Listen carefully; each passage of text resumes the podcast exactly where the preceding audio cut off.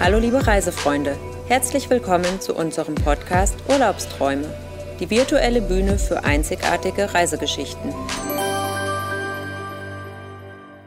Hallo liebe Hörer und herzlich willkommen zum Reisewelt-Podcast. Mein Name ist Diana Reit und unser heutiges Thema dreht sich um die Reisewelt Costa Kreuzfahrten.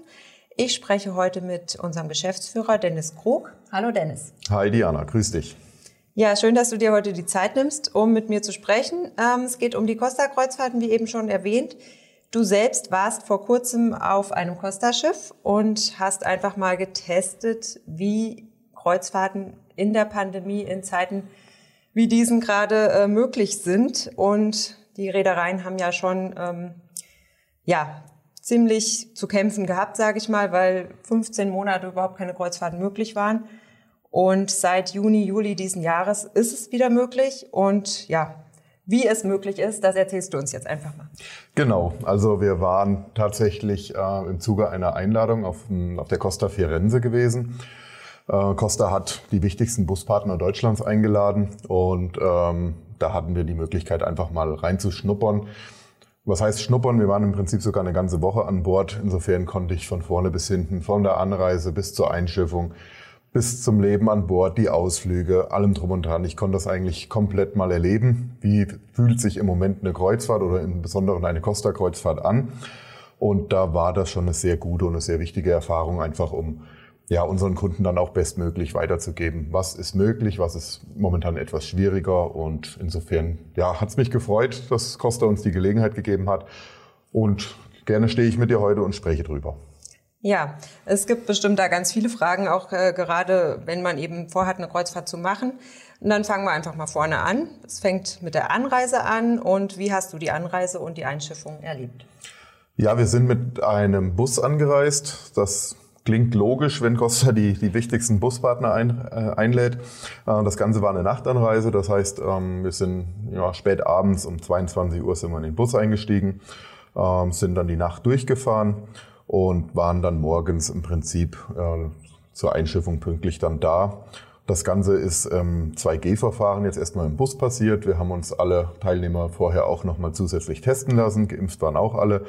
Ähm, insofern hat man sich sicher gefühlt, dass bei der Anreise schon mal alles gut läuft. Und ja, sind dann eigentlich auch etwas unausgeschlafen. Das Bus, Im Bus schlafen ist immer so ein bisschen schwierig, aber äh, trotzdem glücklich dann und, und sicher auch in äh, Savona angekommen. Die Einschiffung selbst war, äh, ist immer so ein bisschen ein essentieller Vorgang bei, dem, bei den Kreuzfahrten. Wir sind dann erstmal im Bus geblieben. Ähm, das Costa-Personal hat uns dann irgendwann rausgewunken und hat dann äh, uns letzten Endes ins Hafenterminal gelassen. Das hat zehn Minuten gedauert, das ging eigentlich recht flott. Ähm, bisschen Aufregung ist immer mit dabei, hat man an alles gedacht, sind denn die Dokumente gültig, hat man die, die Einreiseformalitäten alle beachtet und was, was dazugehört. Aber das hat alles sehr gut funktioniert. Ähm, wir im Prinzip brauchen, tut man, tut man nur das EU-Gesundheitszertifikat, e im Prinzip den, den Impf- oder Genesenen-Nachweis, ein Ausweisdokument und das Einschiffungsformular von Costa. Es hält sich also sehr in Grenzen äh, von den Formalitäten und wenn man die drei Sachen am Mann hat, äh, stellt sich im Prinzip die Einschiffung dann auch relativ einfach dar. Die Kreuzfahrt selbst ähm, von Costa war eine 3G-Kreuzfahrt. Das heißt, man hatte dann auch bei der Einschiffung den Unterschied zwischen 2G und 3G gemacht. Diejenigen, die geimpft oder genesen waren, mussten vor der Einschiffung lediglich einen Antigen-Schnelltest noch machen. Diejenigen, die ungeimpft waren, haben äh, den PCR-Test machen müssen. Das hat dann entsprechend länger gedauert. Da hat sich die Einschiffung dann natürlich etwas rausgezögert, bis das Testergebnis von dem PCR-Test da war. Uns hat das jetzt als Gruppe nicht betroffen. Wir waren alle als 2G unterwegs. Wir waren tatsächlich dann innerhalb von anderthalb Stunden an Bord. Und während diesen anderthalb Stunden wurden wir von Costa auch gut versorgt. Also das heißt, die äh, Tests werden direkt vor dem Schiff quasi gemacht, also vor der genau, im Hafen. Ganz genau. Bevor man das Schiff betritt, äh, ist kann man sicher gehen, dass jeder, der das Schiff betritt, einen Test gemacht hat und diejenigen, die ungeimpft und ungenesen, also nicht genesen waren, ähm, dass die tatsächlich dann auch einen PCR-Test gemacht haben. Mhm. Und dann endlich auf dem neuen Schiff der Costa Firenze, an, in Anlehnung an die Stadt Florenz. Und ja, wie ist der erste Eindruck gewesen vom Schiff? Ja, pompös. Also man hat da tatsächlich so ein bisschen auch in die, in die Kitschkiste gegriffen. Ähm, das liegt aber tatsächlich daran, dass, dass, dass die Costa Firenze ursprünglich für den asiatischen Markt gebaut wurde. Und ähm, die Asiaten natürlich, wenn sie Firenze, wenn sie Florenz hören, natürlich auch entsprechendes geboten möchten. Und ähm, ja, das war jetzt tatsächlich so, dass es für den normalen Geschmack schon fast ein bisschen überladen gewirkt hat oftmals. Aber ähm, Costa hat sich halt kurzfristig entschieden, das Schiff eben doch nicht auf den asiatischen Raum zu machen. Es hängen jetzt überall noch Schilder rum mit, mit asiatischen Schriftzeichen. Immer auch eine englische Übersetzung mit dabei. Aber das Schiff wird jetzt erstmal auf dem europäischen Markt bleiben. Ähm, das Schiff ist etwas weniger modern als die Costa Smeralda von, von, von dem Eindruck her. Wie gesagt, es ist mehr Wert auf, ja, auf Kleinigkeiten gelegt worden, auf, auf, auf Gemälde, die überall rumhängen, auf äh, Fresken, auf, auf Säulen, die überall rumstehen. Also so ein bisschen soll einfach dieses äh, Florenz wiedergespiegelt werden. Ähm, die Costa Smeralda ist da wesentlich ähm, moderner gehalten, muss man schon sagen. Ähm, ansonsten ist die Einrichtung und die Ausstattung aber sehr solide. Die Kabinen sind sehr schön gewesen. Das Schiff äh, hält allerdings, das muss ich auch dazu sagen, für einen Neubau relativ wenige Wow-Effekte und große Überraschungen bereit. Das kennt man von anderen Neubauten einfach anders. Ähm, wenn man jetzt die Amerikaner anschaut oder auch, auch die, die Schiffe von MSC, da wird mit, mit 100 Meter langen ähm, LED-Decken ähm, aufgewartet. Man hat Ziplines, die übers Schiff gehen. Man hat Bowlingbahnen. Man hat teilweise sogar Eisflächen, äh, wo man Schlittschuh laufen kann. Das gibt's auf der Costa Firenze alles nicht. Es ist ein grundsolides Schiff. Äh, man hat einige Wasserrutschen, man hat auch einen kleinen Kletterpark, ein bisschen Minigolf, Fitnessstudio, das ist alles drauf, aber eben nicht dieses ganz, ganz, ganz Besondere, was man halt von anderen Schiffen oftmals kennt. Ja, wobei es gibt ja auch viele Gäste, die das gar nicht unbedingt brauchen. Und dafür ist das Schiff natürlich perfekt geeignet. Absolut. Und da komme ich auch zum großen Vorteil, dass ich habe dann natürlich, wir hatten auch ähm, zwei, zwei Herren von Costa mit dabei, die dann auch die komplette Woche dann Rede und Antwort gestanden haben, wenn einem irgendetwas aufgefallen ist. Die habe ich auch angesprochen darauf. Und äh, tatsächlich ist es so, dass Costa mehr Wert auf die in Anführungszeichen Software legt als auf die Hardware. Und das spiegelt sich dann einfach wieder, und das ist gerade den Deutschen immer besonders wichtig, auf sehr lange Liegezeiten. Also die Zeiten, wo Costa von 9 Uhr bis 14 Uhr in einem Hafen gelegen hat äh, und dann war der Tag im Prinzip vorbei. Äh, die sind weitestgehend um. Es sind fast überall mittlerweile ganztägige Liegezeiten. Das heißt, das Schiff liegt oft von 8 bis 18 Uhr da. Das gibt natürlich unheimlich viele Möglichkeiten, ähm, die Häfen zu entdecken und ähm, ja, kennenzulernen. Und das ist natürlich ein großer Vorteil, den mitunter eine Bowlingbahn nicht unbedingt wettmachen kann. Das muss man ganz klar sagen. Auch was das, das den Service angeht, was das Essen angeht an Bord, äh, gibt's überhaupt nichts zu meckern. Also es war wirklich großartig. Wir haben viel probiert, wir haben äh, viel mitgenommen. Und äh, insofern, das war wirklich, war wirklich sehr schön. Trinkgelder sind inklusive. Das ist gerade auch für die, für die Deutschen natürlich sehr wichtig, ähm, weil das immer ein Streitthema war in der Vergangenheit, ähm, dass das dann noch nachbezahlt worden ist, dass das eine Pflichtausgabe ist und so weiter. Das ist bei, bei Costa jetzt überhaupt kein Thema. Wir hatten jetzt auch das Getränkepaket, das Pio Gusto äh, mit inklusive. Ähm, mit dem Pio Gusto ist im Prinzip alles abgedeckt. Das sind die Cocktails mit dabei oder eine große Auswahl an Cocktails. Es sind Biere, Weine, es sind natürlich viele, viele alkoholfreie Getränke mit inklusive. Ähm, damit kommt man äh, über die ganze Kreuzfahrt sehr gut, ohne dass man jetzt die Zusatzaufgaben wesentlich erhöht. Das hat mich alles sehr überzeugt.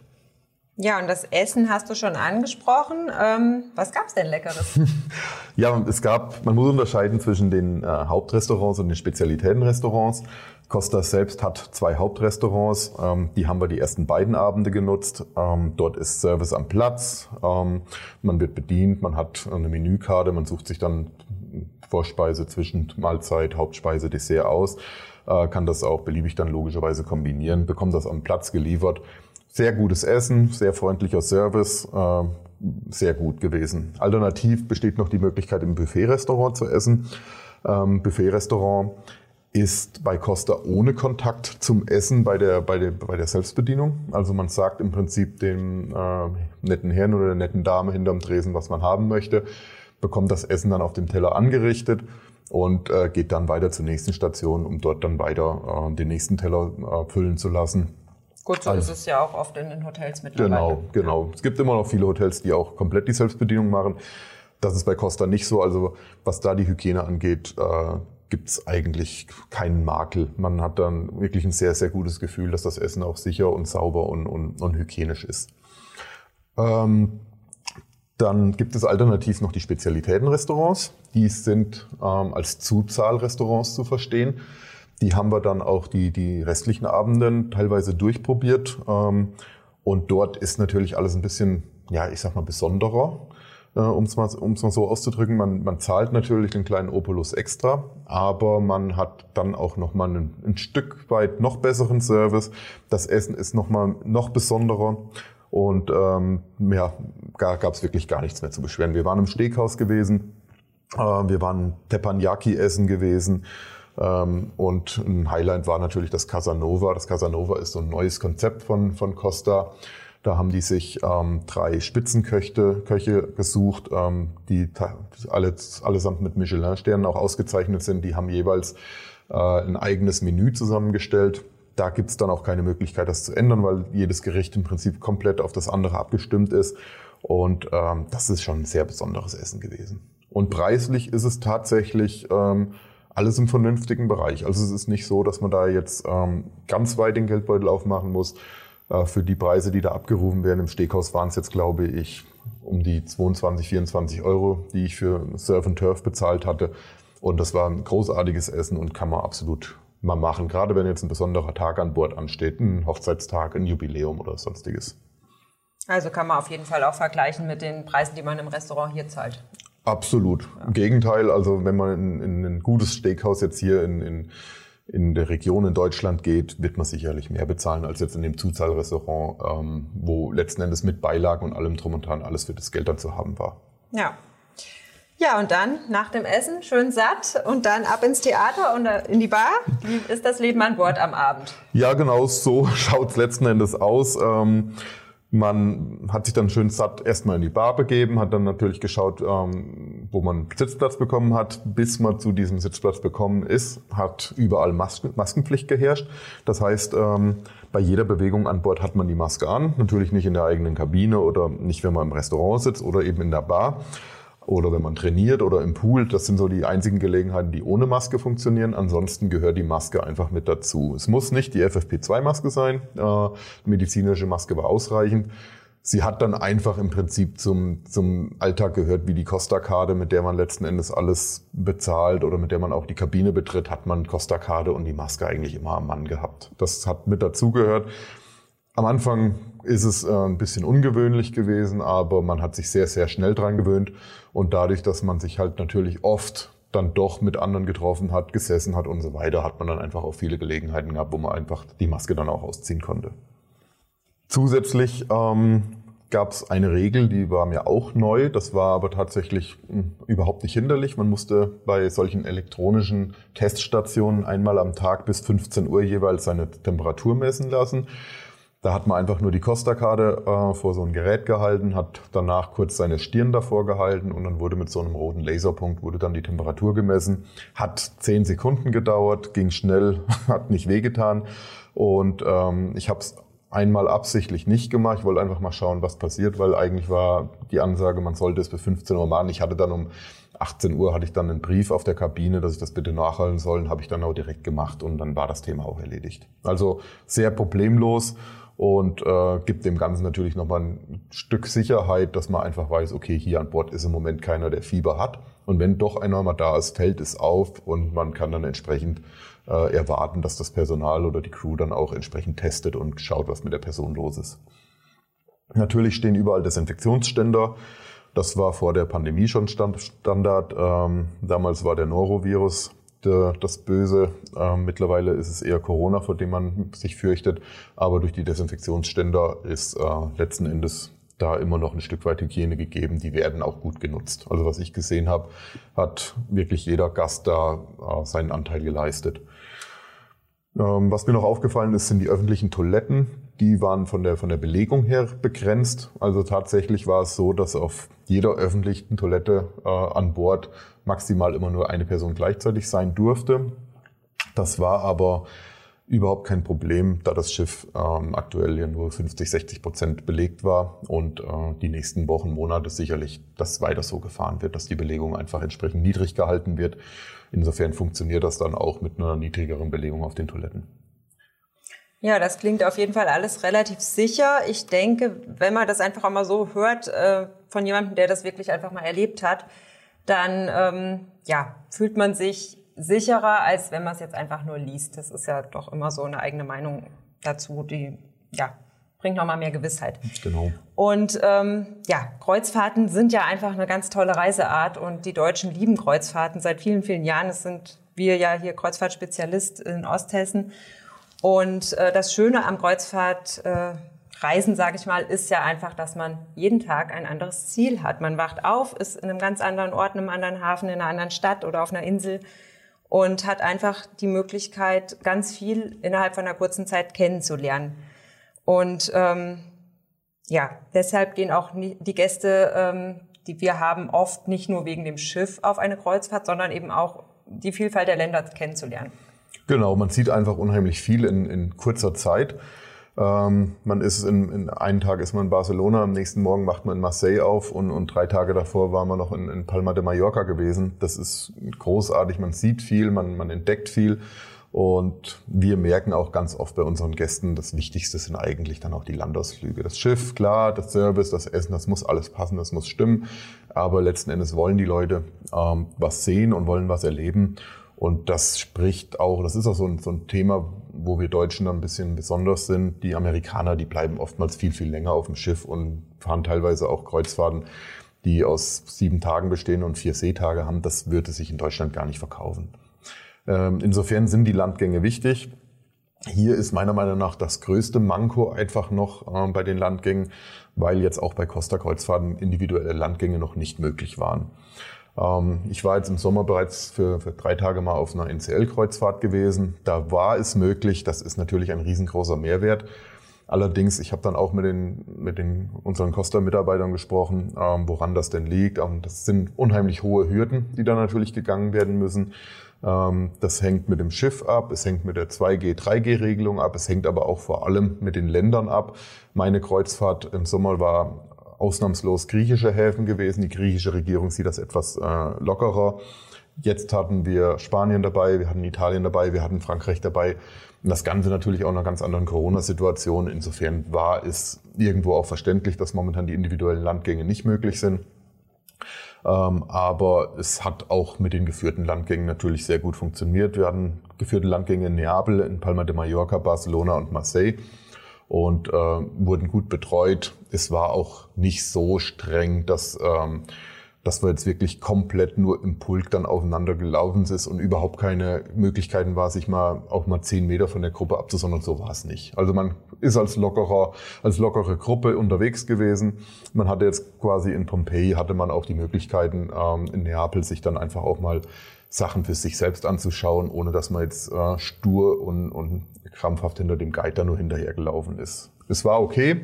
Ähm, mir persönlich sind die individuellen Landgänge oftmals auch lieber, aber ähm, wir haben viel gesehen, wir haben viel erlebt. Insofern äh, muss ich wirklich sagen, es war okay, man kann das so machen. Die Führer waren sehr gut, die, die Ausflüge waren interessant und ähm, was die Sicherheit angeht, vor dem Verlassen des Schiffes und nach dem Betreten des Schiffes, also vor dem Ausflug und nach dem Ausflug, wurden wieder Temperatur gemessen. Und äh, ansonsten hatte man im Bus natürlich Maskenpflicht und im Freien konnte dann aber tatsächlich auch darauf verzichtet werden, wenn wir dann äh, mit Abständen und so weiter unterwegs waren. Ja, ja, das klingt doch eigentlich alles ganz gut. Dann äh, ein ganz großes Thema, gerade auch bei Kreuzfahrtschiffen in den letzten Jahren, ist das Thema Nachhaltigkeit. Da hat ja auch Costa schon sehr, sehr viel getan. Was gibt es denn hierüber zu berichten? Ja, das war sehr interessant. Costa hat jetzt, ähm, das haben wir auch neu vorgestellt bekommen, hat sich seine Logoänderung ähm, jetzt gemacht und oder durch vorgenommen. Macht auch Sinn, denn Costa hatte bis vor kurzem noch die, die drei Schornsteine im Logo. Ähm, Schornsteine sind allerdings mittlerweile kein gutes Argument mehr in der ganzen Nachhaltigkeitsdebatte und man hat das Ganze jetzt entsprechend umgestellt. Ein sehr schönes, ein sehr cleanes Logo. Ähm, nicht groß geändert, aber zumindest äh, so, dass es ähm, ohne diese Schornsteine jetzt auskommt und trotzdem sehr gut aussieht. Die Costa Firenze selbst ist leider ein Schiff ohne LNG gewesen und tatsächlich auch ohne Landstrom. Ähm, ich habe dann auch mal nachgefragt, warum dem denn so ist, weil es ja eigentlich ein relativ neues Schiff ist und auch neuer als die Costa Smeralda, die mit LNG und mit Landstrom ausgestattet ist. Und ähm, deswegen habe ich mal nachgefragt und das liegt tatsächlich daran, dass die Costa Firenze vorher bestellt worden ist. Sie ist zwar nachträglich ausgeliefert worden und ähm, hat deswegen diesen Flüssiggasantrieb eben noch nicht. Die Costa Smeralda ist nachträglich bestellt worden, die wurde dann mit Flüssiggasantrieb bestellt, der wesentlich weniger Emissionen und, und, und CO2-Ausstoß hat, aber die Costa Firenze leider noch nicht. Ansonsten wird Nachhaltigkeit von der Reederei dennoch sehr groß geschrieben. Ähm, ich habe das sehr genau beobachtet jetzt an Bord. Also eine offensichtliche Verschwendung oder von Ressourcen habe ich überhaupt nicht feststellen können. Bei der Green Star Zertifizierung hat Costa bei der Costa Firenze auch drei Sterne von fünf erhalten. Also es ist, es ist ein, ein nachhaltiges Schiff mit dem, mit dem Nachteil, das muss ich einfach dazu sagen, es fehlt der Flüssiggasantrieb und auch der Landstrom. Also wir haben auch in den Häfen gelegen und der Motor hat vor sich hingepluppert. Finde ich persönlich schade, äh, aber wie gesagt, man muss dann einfach auch, das machen wir als Reisewelt auch bei der Auswahl unserer Reise, da so ein bisschen drauf zu achten. Genau, da haben wir ja auch Schiffe im Programm, die eben nachhaltiger arbeiten, sag ich mal. Genau. Ja, ähm, dein Fazit zu dieser Reise? Ähm, mein Fazit ist positiv. Natürlich äh, gibt es Licht und Schatten, ähm, was ich negativ empfinde, aber was momentan einfach nicht nur auf Kreuzfahrten, sondern im Prinzip zum Alltagsleben dazugehört, ist natürlich die ständige Maskenpflicht. Ähm, es sind natürlich die fehlenden individuellen Landgänge und man ist im Prinzip abhängig von den angebotenen Ausflügen der Reederei. Ähm, aber erstens, zum einen ist da Besserung in Sicht, also man arbeitet daran, man spricht mit den Ländern, man spricht mit den einzelnen Regierungen, dass das zeitnah sich wieder ändern wird. Da hoffe ich sehr drauf. Äh, man muss aber auch dazu sagen, dass die Reedereien sehr gut darauf reagiert haben und die Landausflugspakete, die sie anbieten, äh, zu vernünftigen Preisen anbieten. Also man hat jetzt nicht das Gefühl, dass dort eine dass dort abgezockt wird oder dass da, dass da versucht wird, in den Gästen äh, das Geld aus der Tasche zu ziehen. Im Gegenteil, man versucht den Kunden dennoch möglich zu machen, die Städte und so weiter zu entdecken und, und sich ansehen zu können. Und man äh, macht jetzt keine, kein Geschäft aus dieser Abhängigkeit, die da aktuell herrscht. Das fand ich gut und das fand ich positiv, wenn auch mir die individuellen Landgänge einfach lieber gewesen wären. Großer Pluspunkt ähm, ist aktuell oder der größte Pluspunkt ist aktuell tatsächlich die niedrige Belegungsrate. Ähm, wer schon mal auf einem völligen, auf einem vollen Kreuzfahrtschiff, am besten noch während den Ferien mit, mit Drei-Bett, Vier-Bett-Belegung drauf war, der weiß aktuell die Ruhe und die, die Freiheiten an Bord zu schätzen. Also mit 50 Prozent Belegung ist es sehr, sehr, sehr angenehm, äh, Kreuzfahrten zu machen im Moment. Man hat überhaupt nirgends Schlangen. Man hat überall einen sehr, sehr guten Service, weil einfach die, das Personal, das Personal ist ja deswegen nicht halbiert worden. Es ist immer noch das gleiche Personal drauf. Aber man hat im Prinzip nur die Hälfte der Gäste, die, die zufriedengestellt werden müssen. Und das funktioniert sehr gut. Und ähm, es ist kein Lärm, es ist ruhig und man hat ein wirklich sehr entspanntes Kreuzfahrterlebnis.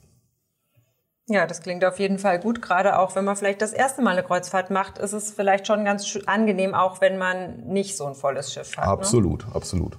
Ja, und dann kannst du vielleicht noch ganz kurz darauf eingehen, welche Kreuzfahrten wir mit Costa Kreuzfahrten im Programm haben. Wir haben für das nächste Jahr insgesamt vier Kreuzfahrten mit Costa eingekauft. Bis jetzt, das kann sich im Laufe des Jahres dann auch noch ändern, dass da gegebenenfalls noch das eine oder andere dazukommt. Ähm, wir haben die Costa Toscana, auch ein sehr neues Schiff von Costa, ähm, übrigens mit LNG-Antrieb im westlichen Mittelmeer in den Osterferien. Das ist perfekt für, für Familien.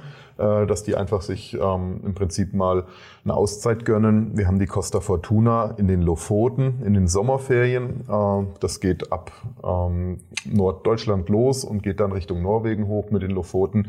Ganz, ganz tolle Route. Ähm, und das zur aller, allerbesten Jahreszeit. Und da sind den Sommerferien ist auch sehr gut für Familien geeignet. Wir haben die Costa Fascinosa im äh, Spätsommer, am, am Herbstanfang ist das schon, 22. September. Das geht rund um Westeuropa von Kiel nach Savona. Auch eine 14-tägige Kreuzfahrt auf einem tollen Schiff. Und zum guter Letzt haben wir dann noch eine ganz besondere Kreuzfahrt. Das ist die Costa Venezia am 23. Oktober nächsten Jahres. Und die startet mit Fluganreise. Das Ganze geht ab bis Istanbul ähm, und macht im Prinzip ein sehr schönes Routing im östlichen Mittelmeer. Ganz tolle Geschichte, ganz tolles Schiff. Die Costa Venezia auch ein, auch ein neues Schiff von Costa. Äh, insofern, ich bin sehr gespannt, wie das bei unseren Kunden ankommen wird. Ja, und auch eine tolle Jahreszeit fürs östliche Mittelmeer. Absolut, ja. Ja, super. Dann sind wir eigentlich am Ende des Podcasts schon angelangt. Dennis, vielen Dank für ja, deine Zeit. Sehr gerne, Diana. Eindrücke. Vielen Dank, dass ich da sein durfte. Ja, sehr gerne. Ja, liebe Hörer, ich hoffe, Ihnen hat unser Podcast heute zu den Kreuzfahrten gefallen. Unsere Kreuzfahrten finden Sie wie immer auf unserer Internetseite www.reisewelt-neuhof.de und natürlich bei unseren Kollegen im Reisebüro. Ich kann Ihnen nur empfehlen, sich gerade in dieser Zeit auch an unser Reisebüro zu wenden. Es gibt täglich neue Bestimmungen, was die Einreisevorgänge angeht, äh, welche Dokumente bereitgehalten werden müssen und so weiter. Und hier ist unser Team immer bestens informiert und gerade in unsicheren Zeiten ist es wichtig, sich auf jemanden verlassen zu können, der Ahnung hat. Und von daher würden wir uns auf jeden Fall freuen, wenn Sie uns dahingehend äh, kontaktieren. Ja, und dann hören wir uns das nächste Mal beim nächsten Podcast. Vielen Dank fürs Zuhören. Bis zum nächsten Mal. Auf Wiederhören.